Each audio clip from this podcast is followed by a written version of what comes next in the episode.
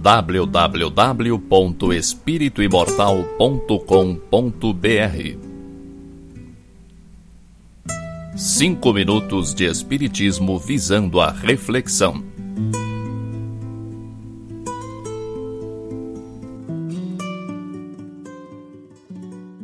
Você já se apaixonou?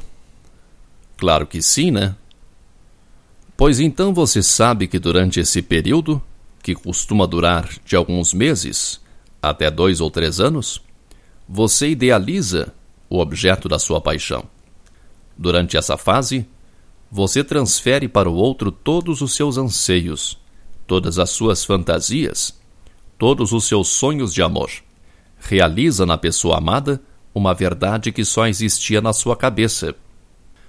Mas não é de paixão que quero falar mas do período que sucede a paixão. Porque durante a paixão não é pela pessoa amada exatamente que você se enfeitiça, é por você mesmo. O outro, durante esse tempo, não é um ser real, é sua criação. Logo que a paixão começa a esfriar, você vai conhecendo a outra pessoa. E isso é ótimo, pelo menos no começo, pois no começo você só vê no outro o que você quer ver. Ou seja, só vê coisas boas. Nesse estágio, o outro já é o outro. Já não é fantasia, já não é uma idealização da sua cabeça. É um ser real. Mas um ser só com virtudes, cheio de boas qualidades. Com o tempo você se dá o direito de perceber e se focar em uma ou outra qualidade menos recomendável. Antes você prestava atenção ao que queria no outro. Agora começa lentamente a prestar atenção ao que você não quer no outro. Você via tudo de bom. Era o que você queria ver. Então, via. O mundo, incluindo as pessoas, lhe apresenta exatamente o que você quer.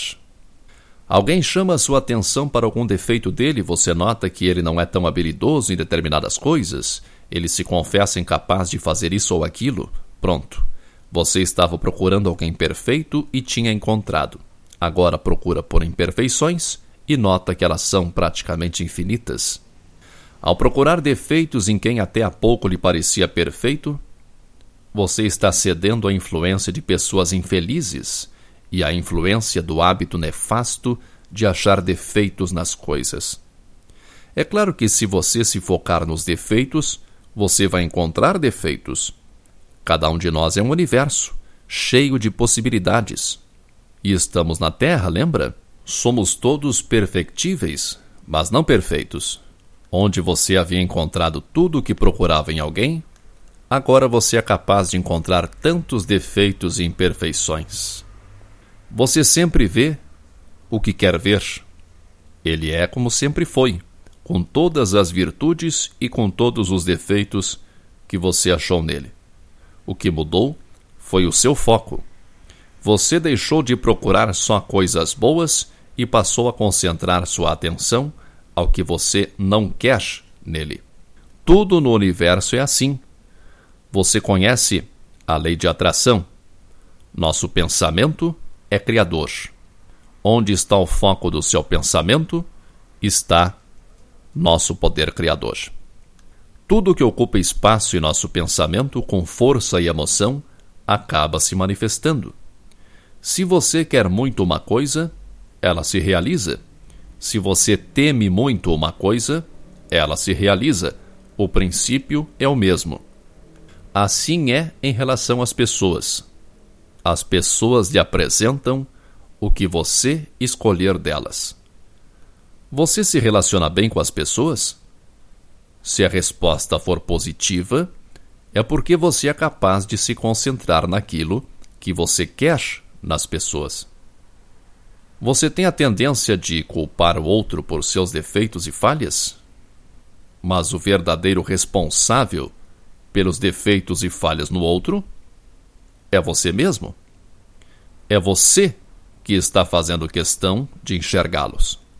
É você que procura argumentos negativos no outro. Enquanto você se focar no lado negativo, é ele que vai vigorar. você sempre encontra o que procura. Buscai e achareis, disse Jesus. Quando a paixão vai perdendo fôlego, você anseia por recuperar a liberdade. Você acha que não é mais livre e quer recobrar as rédeas da sua vida.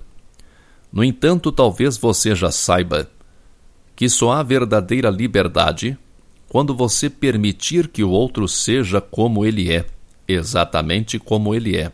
Se você aceita o outro do jeito que ele é, independente de ele aceitá-lo ou não, você está livre. Você já não tem amarras. O que lhe rouba a liberdade? É o enfoque negativo. É culpar o outro pelas coisas erradas na sua vida e se sentir responsável por ele. Você só é responsável por você mesmo e você é totalmente responsável por você mesmo. O que estiver errado em sua vida é responsabilidade sua. Só você pode resolver. Deixe o outro de fora disso. Ele é o que você quiser que ele seja para você. Que Deus nos ilumine sempre. www.espirituimortal.com.br Cinco minutos de Espiritismo visando a reflexão.